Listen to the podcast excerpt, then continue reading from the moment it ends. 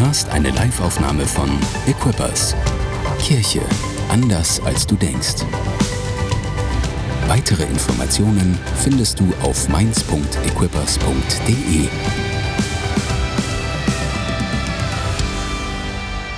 Ziemlich gut, zu euch sprechen zu dürfen heute Morgen. Pastor Tore, wie ihr sehen könnt, ist heute nicht da, aber er ist nicht weit weg. Er ist in Niederoberstein am Preachen heute Morgen. Ähm, und deswegen bin ich hier. Genau. Und darf zu euch sprechen, was total cool ist. Genau. Äh, ich, wenn, wenn du mich noch nicht kennst, ich bin Mitch, 29 Jahre, ich werde dieses Jahr 30. Bin vom Beruf IT-Berater, also das ist zumindest das, was ich immer sage. Was die Leute darunter verstehen, ist dann was komplett anderes. Aber wie auch immer. Vom Beruf ist es jetzt zu kompliziert, das zu erklären.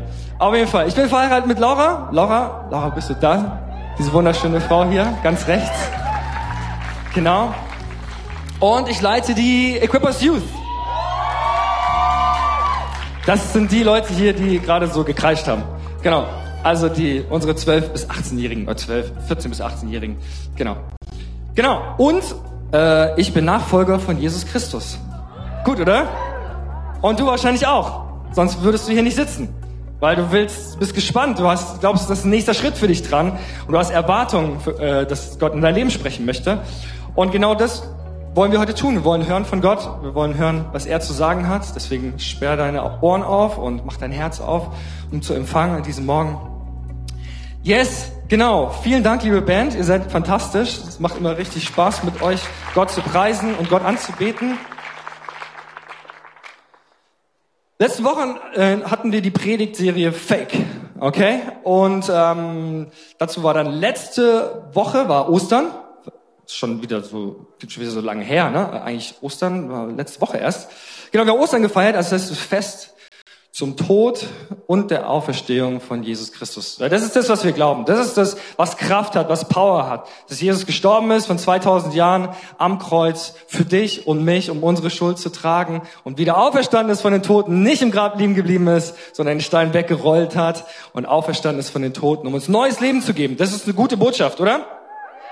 Und ich habe heute Morgen einen kleinen friendly Reminder mitgebracht für uns alle. Ist gut, oder? Immer wieder daran erinnert zu werden, Manchmal bei mir auf der Arbeit ist es so, dass dann äh, das Office Management so E-Mails schreibt, da steht dann immer so friendly reminder, nette Erinnerung darum.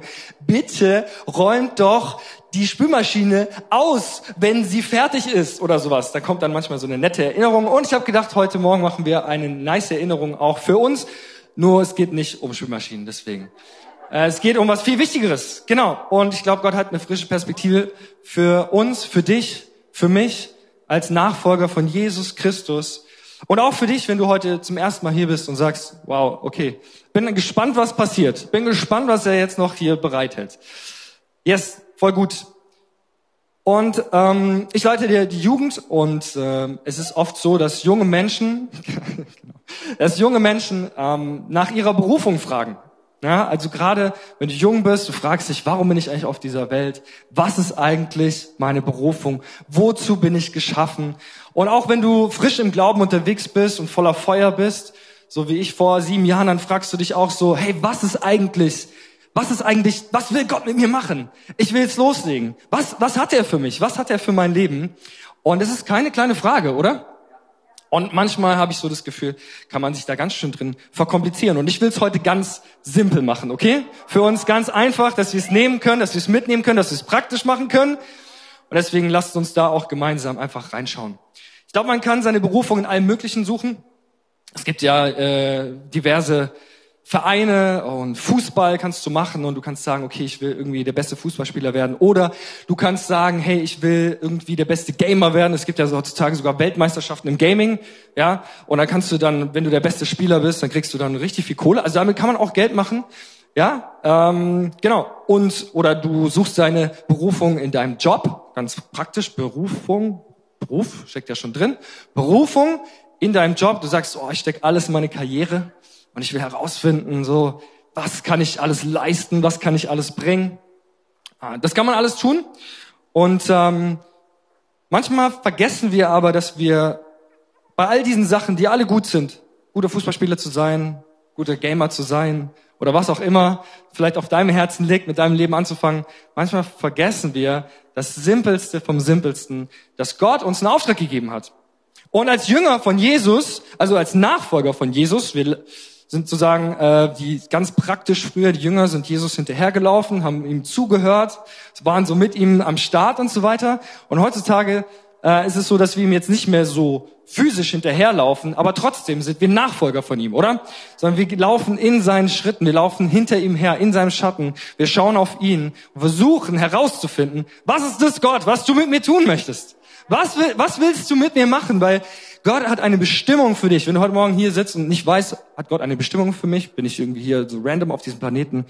Gott hat eine Bestimmung für dich. Gott hat etwas für dich in deinem Leben. Er möchte was mit dir tun. Er hat dich nicht erschaffen und einfach nur hingeklatscht und gesagt, mal gucken, was damit passiert, sondern er hat gesagt, ich habe eine große Berufung für dich. Ich habe eine großartige Perspektive für dich. Ich habe eine großartige Zukunft. Yes. Und ähm, äh, es gibt ja immer so diese famous last words von Leuten, ja. Also Kennt ihr vielleicht so? Man fragt sich immer so, was waren die letzten Worte von Person XY? Ja, der war eine krasse Person und das war, der hat bestimmt was richtig Krasses noch gesagt, bevor er gestorben, kurz bevor er gestorben ist.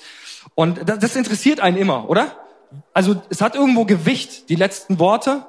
Ja? Ja? Oder geht's nur mir so? Also die letzten Worte einer Person sind ja schon immer interessant, dass man denkt so, okay, das, das muss doch mal ganz besonders Gewicht haben, oder? Bevor jemand stirbt, so, bevor jemand irgendwie auf dem Bett liegt, willst du wissen, ey, was hat die Person als letztes geteilt? Was war ihr so wichtig, noch mitzugeben, bevor sie stirbt? Bevor sie stirbt. Vielleicht hast du dir auch schon mal ausgemalt, was für schlaue Worte, krasses Zitat du dann wählen wirst.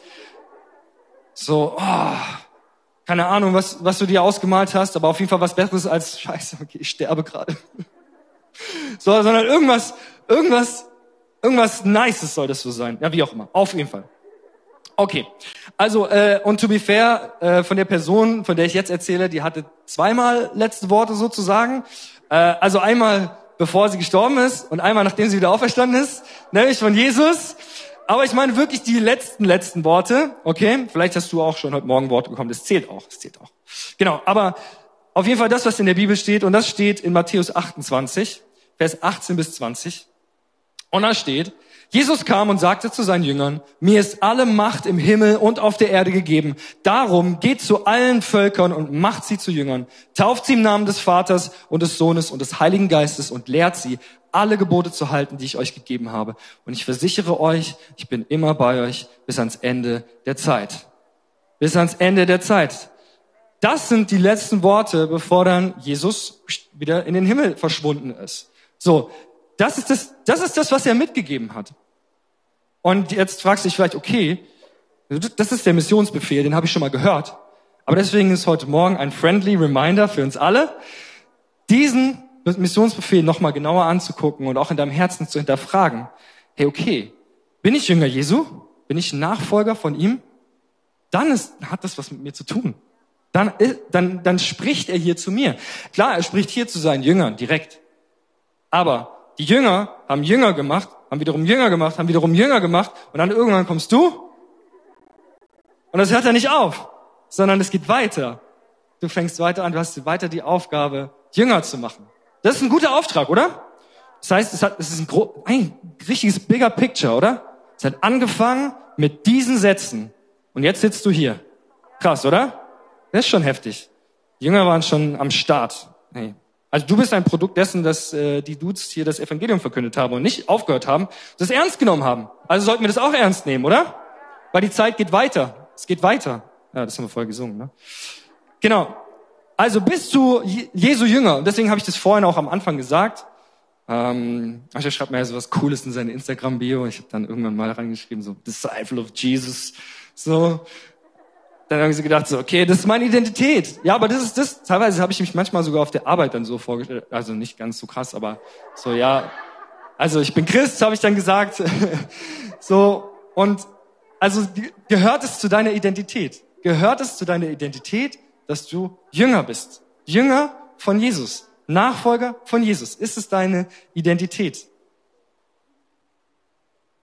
Und ähm, um nochmal zurückzugehen zu Ostern, letzte Woche, Da feiern wir Jesu Tod und Jesu Auferstehung.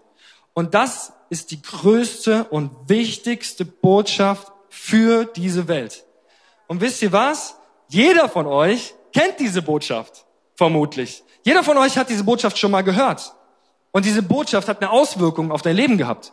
Und diese Botschaft ist dazu da, weiterhin eine Auswirkung zu haben auf dein Umfeld, auf das, was du tust. Tust da, wo du bist.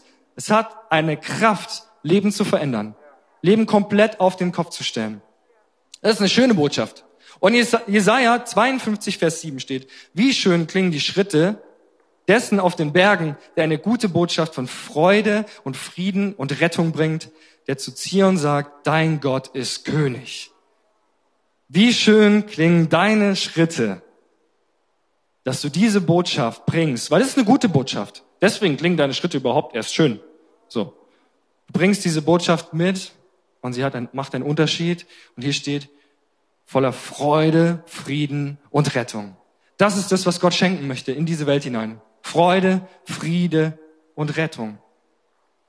Und um jetzt mal einen deepen Punkt zu machen, so ein bisschen deeper zu gehen, this is dead serious, okay? Also wirklich, es ist tot ernst. Es ist tot ernst. Es geht hierbei um eine Botschaft, die darüber entscheidet, über ewigen Tod oder ewiges Leben. Das ist das, welche Kraft da drin steckt, wenn Menschen das hören. Ähm, vor ein paar Wochen hatten wir Pastor Manu Reiche da, haben wir einen Outreach gemacht und haben den Leuten auf der Straße das Evangelium verkündet. Und darauf hinaus laufend ist dann eine Entscheidung. Eine Entscheidung, die die Person treffen muss. Weil es gibt kein In-Between, es gibt kein Zwischendrin, sondern es gibt eine Entscheidung, ja, okay, ich will es annehmen, ich nehme diese Botschaft an und ich vertraue darauf und ich glaube Jesus, ich glaube seinen Worten, ich glaube das, was er gesagt hat, ich glaube das, was die Bibel sagt. Oder, nee, ich möchte mein Leben getrennt von ihm führen. Und die Konsequenz ist, dass ich getrennt von ihm die Ewigkeit verbringe. Gott wird uns nicht zwingen, dass wir mit ihm die Ewigkeit verbringen.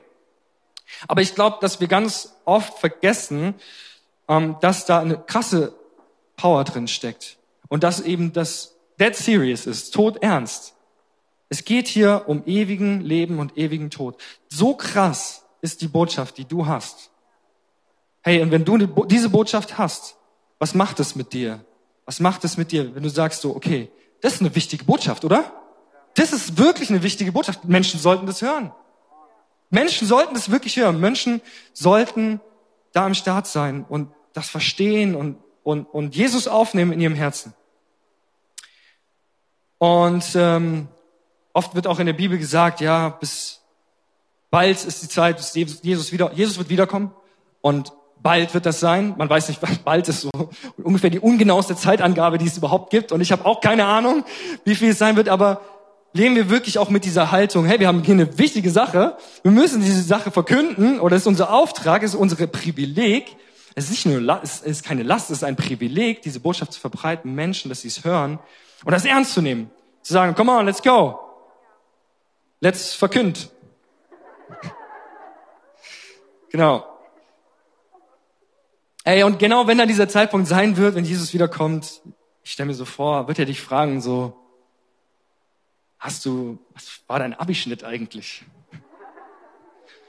Welche Firmen hast du gegründet? Oder was hast du alles an den Start gebracht? Und nichts gegen all diese Sachen. Ich wäre jetzt nicht der Beste im Abi, deswegen alle, die besser sind als ich, herzlichen Glückwunsch. Mega gut gemacht, ihr wart fleißig. Aber es ist die Frage, was, was wird Jesus dich fragen? Er wird dich vielleicht fragen, was hast du gemacht mit dem, was ich dir gegeben habe? Und was hast du mit der Botschaft gemacht, die ich dir gegeben habe? Was hast du mit meinem Missionsbefehl gemacht? Weil stell dir vor, Jesus hätte das zu dir gesagt. Ich glaube, ich, du würdest es noch mal ein bisschen ernster nehmen als das, was du vielleicht liest. Manchmal, so, manchmal liest man ja so die Bibel und dann liest man so drüber und denkt so, ah ja, okay, alles klar, hat er zu den Jüngern gesagt, alles klar, weiter geht's. Oder ist es vielleicht, dass er es zu dir sagt, so wie wir gerade gesagt haben, dass er zu dir sagt, hey, das ist die Botschaft, die ich dir gebe. Und diese Botschaft ist so voller Freude, voller Frieden und Leben und ewiges Leben, da steckt da drin. Und ich hatte vor ein paar Wochen hatte ich so einen Moment. Hm, ich bin jetzt seit sieben Jahren ungefähr mit Jesus unterwegs und ich habe mein Leben davor nicht mit Jesus geführt, aber von Gott getrennt und habe mein eigenes Ding gemacht. Und vor ein paar Wochen hatte ich so einen Moment, mh, da stand, stand ich einfach so ähm, und habe hab dann so überlegt, so, okay, krass.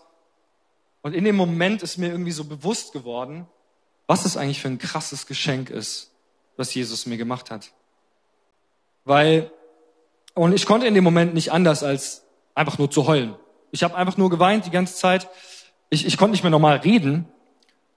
Und, und es war wirklich ein krasses Gefühl, weil in mir war so eine krasse Dankbarkeit darüber und so eine krasse Freude darüber, was Jesus in meinem Leben getan hat, was er verändert hat. Und nicht nur für dieses Leben, weil Jesus hat ziemlich viel in meinem Leben wiederhergestellt, geheilt in meinem Herzen, hat Vergebung neu reingebracht für mich selbst, für andere Menschen. Ich habe aufgeräumt mit dem Leben, was, vor, was vorher alles schief gelaufen ist, oder habe es zumindest versucht.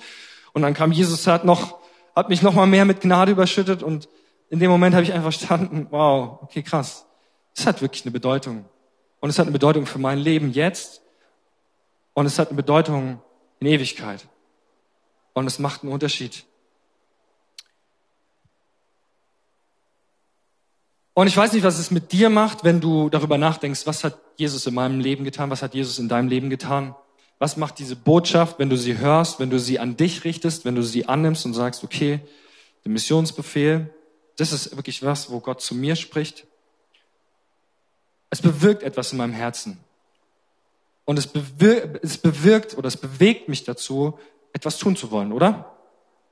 Und etwas tun zu wollen als Christ ist immer so eine Sache, weil du, du willst irgendwie Sachen machen, du willst irgendwie Sachen für Gott tun, aber es ist manchmal ein bisschen, bisschen schwierig, so, weil äh, du weißt irgendwie, okay, ja, also Gott hat mein, Gott hat, Gott hat all das getan, so und jetzt kann ich, aus welcher Haltung tue ich das?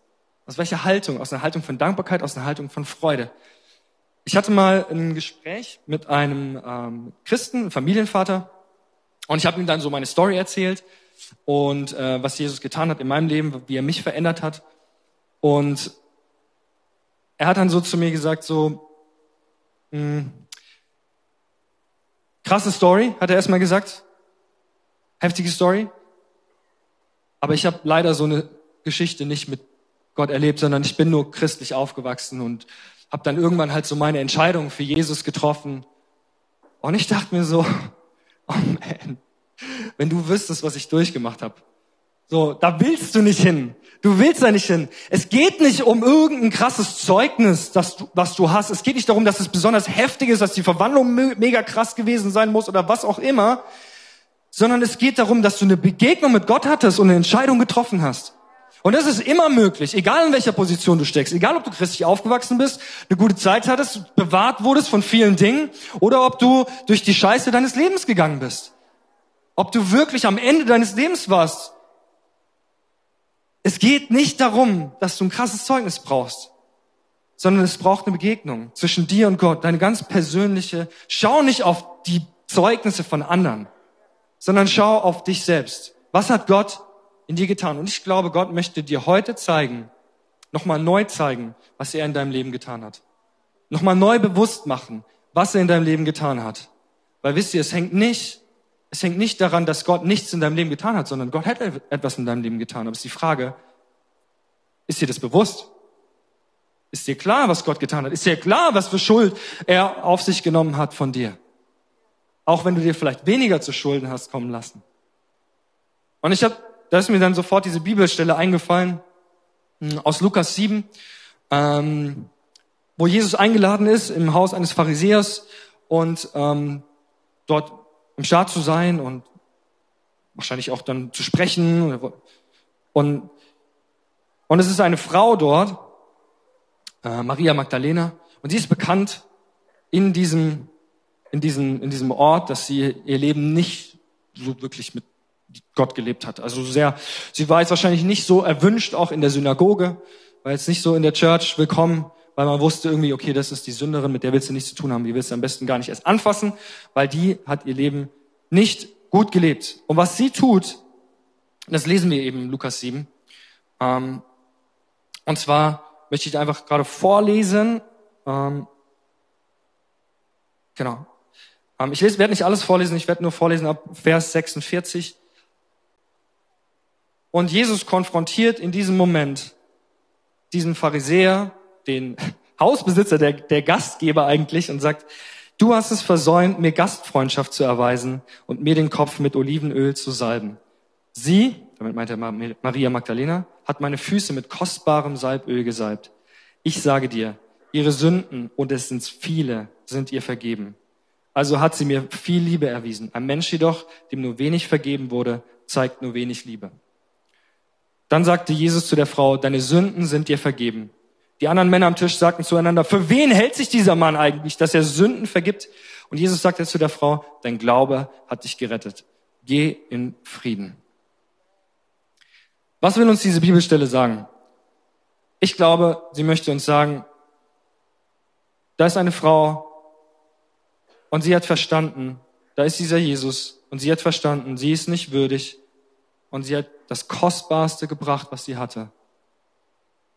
Und wie krass muss das gewesen sein? Es steht dort, dass sie mit ihren Haaren die Füße getrocknet hat und dass sie hat ihm die Füße gewaschen und danach mit den Haaren getrocknet und dann hat sie sie gesalbt mit einem kostbaren Salböl. Man sagt, dass dieses Salböl wohl in Wert von einem Jahresgehalt war, gewesen sein muss. Musst du dir mal vorstellen. Und sie hat ihm die Füße damit gesalbt. Und Jesus konfrontiert den Gastgeber, den eigentlichen Gastgeber, auch hart, und sagt, so sie hat meine Füße mit kostbarem Salböl gesalbt. Ein Mensch, dem nur wenig vergeben wurde, zeigt nur wenig Liebe. Und das Krasseste ist, finde ich an der Stelle, Jesus hat in dem Moment, als sie das getan hat, noch nicht mal ihre Sünden vergeben gehabt. Das Krasseste ist, Jesus war in diesem Moment noch nicht mal für ihre Sünden gestorben, wie für dich und mich jetzt schon. Weder hat er sie geheilt in diesem Moment. Und sie bringt das Kostbarste, was sie hatte. Ein Wert eines damaligen Jahresgehalts. Das ist das, was sie bringt. Und ich habe mich gefragt, was ist mir kostbar? Was ist dir kostbar?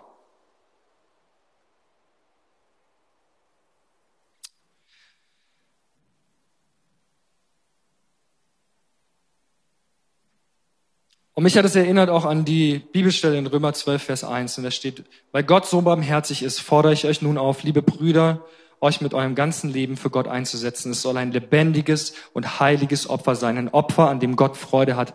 Das ist ein Gottesdienst, wie er sein soll.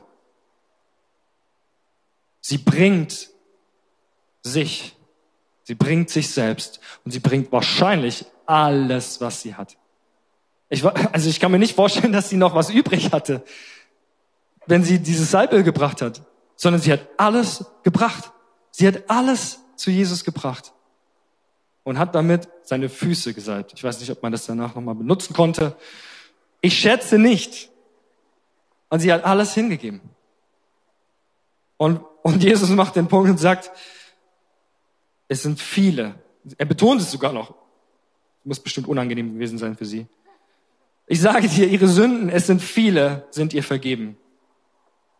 Ein Mensch, dem nur wenig vergeben wurde, zeigt nur wenig Liebe. Weißt du überhaupt, was Gott dir vergeben hat? Weißt du, ist dir bewusst, was er dir vergeben hat?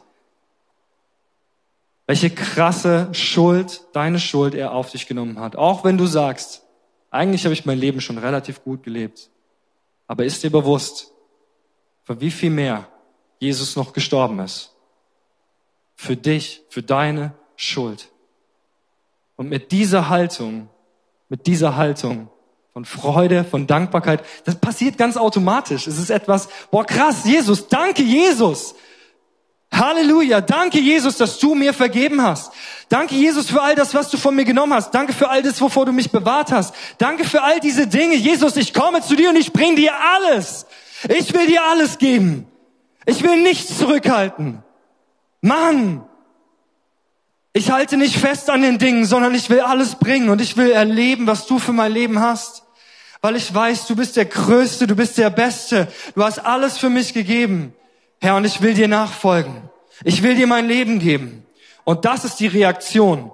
Das ist die Reaktion, die wir bringen können. Zu sagen, aus einer Dankbarkeit, aus einer Freude, zu sagen, danke Gott für das, was du für mich getan hast. Jetzt will ich etwas zurückgeben. Aber nicht, weil ich jemals etwas zurückgeben könnte, weil ich dich jemals beeindrucken könnte, sondern um eine Reaktion zu zeigen von Dankbarkeit und von Freude. Und zu sagen, Gott, danke Herr, ich will erleben, was du für mich hast. Und ich ordne mein Leben dir unter. Matthäus 13, Vers 45 und 46 steht, das Himmelreich, Jesus vergleicht es selbst, ist vergleichbar mit einem Perlenhändler, der nach einem kostbaren Perlen Ausschau hielt. Als er eine Perle von großem Wert entdeckte, verkaufte er alles, was er besaß und kaufte die Perle. In diesem Moment hat diese Frau verstanden, dass sie mit diesem Salböl eine kostbare Perle kauft eine kostbare Perle, nämlich das Himmelreich. Etwas, was nur Gott ihr geben kann. Vergebung ihrer Sünden. Das ist nur etwas, was Gott dir geben kann. Lass uns voller Dankbarkeit und Freude kommen. Ich bin immer so begeistert, wenn ich Leute sehe im, im, im, im, im Lobpreis, die einfach lächeln. Ich glaube, manche Menschen, sie verstehen, was Gott für sie getan hat. Und es drückt sich aus in einer Freude. Es drückt sich aus in einer Freude. Als ich vorhin die Lady hier gesehen habe, habe ich, ich habe ich hab mich gefreut. Ich habe gedacht, wow, was für eine Freude, was für ein Ausdruck von Freude im Lobpreis. Come on, das ist die Reaktion, die wir haben sollten. Ich weiß es als Deutsche manchmal nicht so, nicht so leicht, eher ein bisschen schwierig. Wir nehmen das alle immer so ein bisschen, mm, bisschen schwer. Aber hey, zeig doch mal ein bisschen Freude für das, was Gott getan hat. Come on, ich glaube, da können wir noch was lernen, Church, oder? Ich denke schon. Yes. Alright, gut. Kommen wir zum nächsten Punkt. Wir sind gemeinsam unterwegs. Die Jünger waren auch nicht allein unterwegs. Die Jünger waren zusammen. Es wurden immer mehr Gläubige. Wir lesen das in der Apostelgeschichte. Und auch hier sitzen ein Haufen Leute. Und das ist nicht die einzige Church hier in Mainz, hier in Deutschland. Wir sind gemeinsam unterwegs. Wir sind keine Einzelkämpfer, okay? Wir sind nicht dazu berufen, Einzelkämpfer zu sein. Wir haben das mächtigste und schönste im Rücken, was es gibt überhaupt, nämlich die Kirche. Seine Kirche. Und jetzt denkst du so, oh, jetzt fängt ihr wieder von Kirche an. Ja, Jesus ist der Bräutigam. Und guess what? Who's the Braut? Wir sind die Braut. Wir sind die Braut. Und die Braut sieht normalerweise sehr, sehr nice aus. Also zumindest war es in meinem Fall so. Wunderschön. Die Braut ist der Hammer. Und das sind wir. Das sind wir, wir sind gemeinsam unterwegs. Wir sind nicht alleine. Red dir nicht ein, du wärst alleine. Red dir nicht ein, du würdest hier nicht reinpassen. Red dir nicht ein, es gäbe keinen Platz für dich. Es gibt einen Platz und dein Platz ist die Kirche. Okay? Als ich Christ wurde, ich muss sagen, ich bin immer so ein bisschen erstaunt gewesen, mit wie vielen Christen ich geredet habe, die sich davon überzeugen wollten oder keine Ahnung, wie auch immer, die gesagt haben, oder argumentieren wollten, warum Kirche nicht unbedingt nötig sei oder nur unter bestimmten Umständen oder nur zu bestimmten Zeiten oder so. Und ich war dann immer so, es, für mich gibt es keine andere Konsequenz, als zu sagen, ich gebe mich rein in den Körper. Kirche ist nicht eine Organisation, an der du dann am Sonntag teilhast und sitzt und zuhörst, sondern Kirche ist ein Organismus und dieser Organismus besteht aus dir, aus mir, aus uns gemeinsam, die wir alle denselben Auftrag haben, denselben Auftrag, den Jesus uns genannt hat und dem wir nachfolgen und dessen Botschaft wir verbreiten, dessen Botschaft wir groß machen. Wir machen ihn groß. Und deswegen sag ich, Kling dich ein in etwas, was größer ist als du selbst. Bleib nicht alleine. Sei kein Einzelkämpfer. Alright? Und ja, Kirche ist nicht perfekt. Hm. Guess, guess, guess what? Weil du bist auch nicht perfekt. So, ich bin nicht perfekt, wir alle sind nicht perfekt, die Kirche ist nicht perfekt, aber darum geht's auch nicht, sondern es geht darum, dass wir einen Auftrag haben und dass wir diesen Auftrag gemeinsam erfüllen. Together, together. Das ist einer der Werte von uns als Church, zu sagen, together, together. Wir machen die Sachen zusammen. Wir kämpfen nicht gegeneinander, wir machen nicht unser eigenes Ding, sondern wir machen ein Ding. Wir machen ein Ding zusammen und wir gehen voran. Wir sind wie so Rescue-Teams. Wir sind wie so kleine Rescue-Teams, die alle aber denselben, äh, es gibt ja immer so ein, so ein Basecamp, so ein Lager, und dann schwärmen die aus, so, und dann gehen die hin und retten Leute, keine Ahnung, ich weiß nicht, mit irgendwelchen Rettungsbooten oder so. Und das sind wir als Church. Wir sind unterwegs, wir sind gemeinsam, aber wir kehren immer wieder zurück an den einen Ort. in die Kirche. Come on. Ich find's gut. Weil Menschen müssen hören. Und äh, das hat mich erinnert an Matthäus 9, Vers 37 und 38, da steht, deshalb sagte er, Jesus, zu seinen Jüngern, die Ernte ist groß, aber es sind nicht genügend Arbeiter da. Betet zum Herrn und bittet ihn, mehr Arbeiter zu schicken, um die Ernte, Ernte einzubringen. Und Jesus sagt es in einer Situation, wo er voll, voll von, von, von Mitleid ist, weil er in die Welt guckt und sieht, oh man, es laufen Dinge schief. Hier sind Menschen verloren. Ihnen geht's nicht gut. Und wenn du rausguckst, dann siehst du vielleicht dasselbe. Und dann sagst du, okay, wir brauchen etwas. Wir brauchen Arbeiter. Wir brauchen mehr davon. Und ich glaube, wir sollten auf jeden Fall dem nachgehen. Wir sollten beten für Arbeiter, aber wir sollten auch Arbeiter sein, oder? Das ist eine gute Sache, ein Arbeiter zu sein. Genau. Okay. Ähm, wir als, haben in letzter Zeit viel bei der Youth gesprochen, darüber einen Schritt zu machen ähm, weil das ist diese Botschaft, die bewirkt in etwas uns. Wir wollen etwas ändern. Wir wollen etwas ändern. Wir sehen die Schulen und wir sagen, nein, das ist nicht so gut. Wir machen das anders. So und wir wollen unser Umfeld erreichen. Und viele von den Jugendlichen haben gesagt, hey, ich möchte mein Umfeld erreichen. Und ich glaube, du wirst hier sitzen, wahrscheinlich wirst du genau das Gleiche sagen. Ja, ich will mein Umfeld erreichen. Also, wie wollen wir das tun? Mit einer riesengroßen Kampagne, mit irgendwas ganz Großes, was wir dick aufbauschen, was wir dann irgendwann nicht mehr verstehen? Nein, wir fangen klein an. Wir fangen klein an. Ich glaube, wir müssen aufwachen, diese Botschaft neu ernst zu nehmen und zu sagen, okay, let's go. Wir machen es zusammen. Wir feuern uns an, ganze Sache mit Jesus zu machen. Und ähm, mit einem kleinen Schritt beginnt es. Ich habe ähm, vor ein paar Monaten, eigentlich war das, ging das schon super lange, ja, wie auch immer. Auf jeden Fall vor etlichen Monaten hatte ich so eine Idee. Und ich habe mir, so gesagt, so, ah, ich weiß nicht, ist schon, mm, ich kann nicht so gut Schilder malen und außerdem, also die Idee war folgende. Gott hat mir aufs Herz gelegt, ich soll ein, ein, ein irgendwie, ich habe ich hab so unsere, also wir wohnen in der Neustadt, wir haben so eine schöne Fensterfront und dann laufen da immer ganz viele Schüler vorbei. Ich wohne nämlich direkt beim Frauenlob-Gymnasium, da laufen die alle vorbei und habe ich gedacht so, hey, wir haben so schöne Fensterfronten, wir könnten doch da was reinhängen eigentlich. Und dann mit einer Botschaft, wo Leute dann langlaufen und denken, ah, du bist geliebt. Mega. Oder mit einem QR-Code oder so. Das ist so das nächste, was ich irgendwie vorhabe. Dass die Leute das abscannen können. Ich frage mich, ob sie sich trauen, aber mal gucken. Genau, und ich habe das mal mitgebracht. Ähm, das ist jetzt spiegelverkehrt, aber so, dass man es dann lesen kann. Und zwar hab, hängt jetzt in meiner Fensterscheibe ein Plakat. Und ihr glaubt nicht, wie lange ich dafür gebraucht habe, dieses Plakat, also überhaupt anzufangen, dieses Plakat zu machen. Es hat sehr lange gedauert weil ich mich immer so, ah, ich kann nicht so gut malen und so weiter. Und dafür ist es gar nicht so schlecht geworden. Wie auch immer. Auf jeden Fall ist es ein kleiner Schritt. Keine Ahnung, wie viele Leute das sehen werden. Ich habe keine Ahnung. Wirklich. Ich weiß noch nicht, also man sieht's von unten, aber man weiß nicht, wenn man so guckt und läuft, dann sieht man es noch nicht. Aber das ist ein kleiner Schritt, oder? Und selbst dieser kleine Schritt war manchmal schon so, dass ich mich monatelang gedrückt habe und gesagt habe so, ah ja, oder Ausreden gesucht habe. Und irgendwann habe ich gesagt so, so, ich mal das jetzt. Und dann habe ich das hingemacht mit so einem schönen äh, EQM noch und so weiter. Und ich will das auf jeden Fall noch erweitern. Aber also ich will jetzt nicht sagen, das ist das Beste, was du machen kannst, sondern das ist einfach eine Sache. Eine Sache, die ich gemacht habe, wo ich gesagt habe, okay, ich will Einfluss ausüben, da wo ich bin, in meinem Zuhause. Und auf meiner Arbeit habe ich äh, auch, das war noch ein bisschen schwieriger, so eine Gebetsgruppe gestartet. Ich habe ungefähr, also meine Firma hat ungefähr 1000 Mitarbeiter und wir arbeiten alle remote und Remote-Meetings sind manchmal ein bisschen komisch. Vor allem, wenn man dann, ja, wie auch immer. Auf jeden Fall, wenn man eine Gebetsgruppe starten will und äh, keiner ungefähr Christ ist oder so. Und dann habe ich einfach mal so einen kleinen, kleinen, äh, kleinen Videocall aufgemacht. Der ist jetzt jeden Montagmorgen. Und ähm, ja, ich saß, die ersten sechs Wochen saß ich, glaube ich, da alleine. Aber dann hat's angefangen. Es kamen Leute rein. Äh, ich habe beim Chef gebetet. Dann habe ich mit einem anderen Chef gebetet, der mich eingestellt hat, der mittlerweile Abteilungsleiter ist oder Preisleiter oder was auch immer.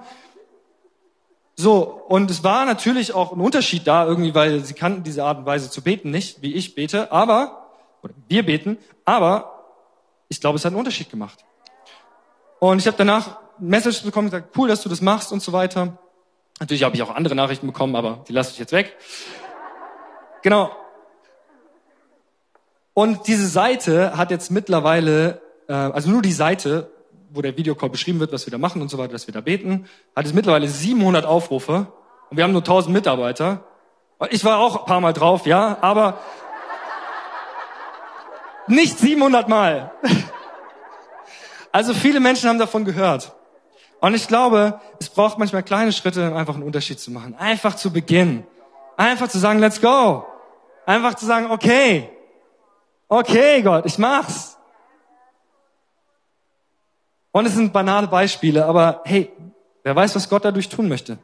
Was spricht Gott zu dir? Was spricht Gott zu dir? Wo möchte er dich ermutigen, in deinem Alltag einen Unterschied zu machen? Weil ich glaube, er möchte das tun. Möchtest du mit dieser Church? Ich glaube, in dieser Church steckt so viel Power, so viel Kraft, so viel Unterschied, so viel Durchbruch für Menschen, Heilung, dass Menschen kommen werden und hier geheilt werden. Ich glaube, es wird passieren. Erweckung wird kommen. Klingt dich ein. Sei dabei. Es wird gut. Es wird gut.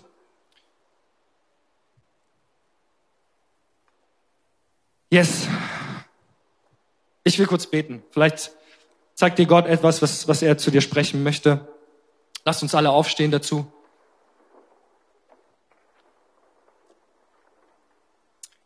Wenn du magst, kannst du deine Hände heben zu deinem Gott. In der Empfangshaltung zu sagen, Gott, was möchtest du mit mir tun? Jesus, es sind nicht die komplizierten Dinge. Es sind die einfachen Dinge. Es ist dein einfacher Auftrag. Und es ist deine einfache Botschaft, die du bringen willst. Durch uns, durch einfache Menschen. Einfache Menschen mit gleichen Problemen und mit denselben Schwierigkeiten. Aber Jesus, so wie diese Frau alles gegeben hat, wollen wir bereit sein, alles zu geben. Wir wollen zuallererst deinen Auftrag sehen. Wir wollen zuallererst sehen, was du tun möchtest mit uns, was dein Wort sagt und alles andere hinten anstellen. Jesus, und ich will beten, Herr, dass du jetzt zu jeder einzelnen Person sprichst dass du klar sprichst, was ist der nächste Schritt für die Person? Wo kann sie einen Unterschied machen? Wo können wir einen Unterschied machen als Kirche in dieser Welt, die so viel geprägt ist von Zerstörung, Herr, und du schaust mit Mitleid auf diese, du schaust mit Mitleid auf diese Welt. Und Jesus, wir schauen auch mit Mitleid auf diese Welt. Aber wir schauen auch mit Freude, weil wir wissen, dass wir eine kraftvolle Botschaft in den Händen halten. Und wir wollen sie weitergeben. Wir wollen deine Jünger sein. Wir sollen Nachfolger sein, Jesus. Und so will ich beten, Herr, dass du jetzt auch die nächsten Tage, Wochen, Monate sprichst zu uns und sagst, was ist unser nächster Schritt? Was ist, was ist das, was du tun möchtest? Welche kleine Sache möchtest du anstoßen? Manchmal sind es kleine Dinge. Ein kleiner Flügelschlag oder ein Dominostein, der umfällt, der so viel mehr in Gang setzt, mit so viel mehr Kraft. Ganz Gedankengebäude werden zerstört. Und neue Dinge werden aufgerichtet, voller Schönheit, voller Kraft, Jesus. Wir danken dir, Herr, für dein Wort heute Morgen. Wir danken dir, Jesus. Preisen dich, Herr. Amen. Danke fürs Zuhören. Weitere Informationen findest du auf mainz.equippers.de.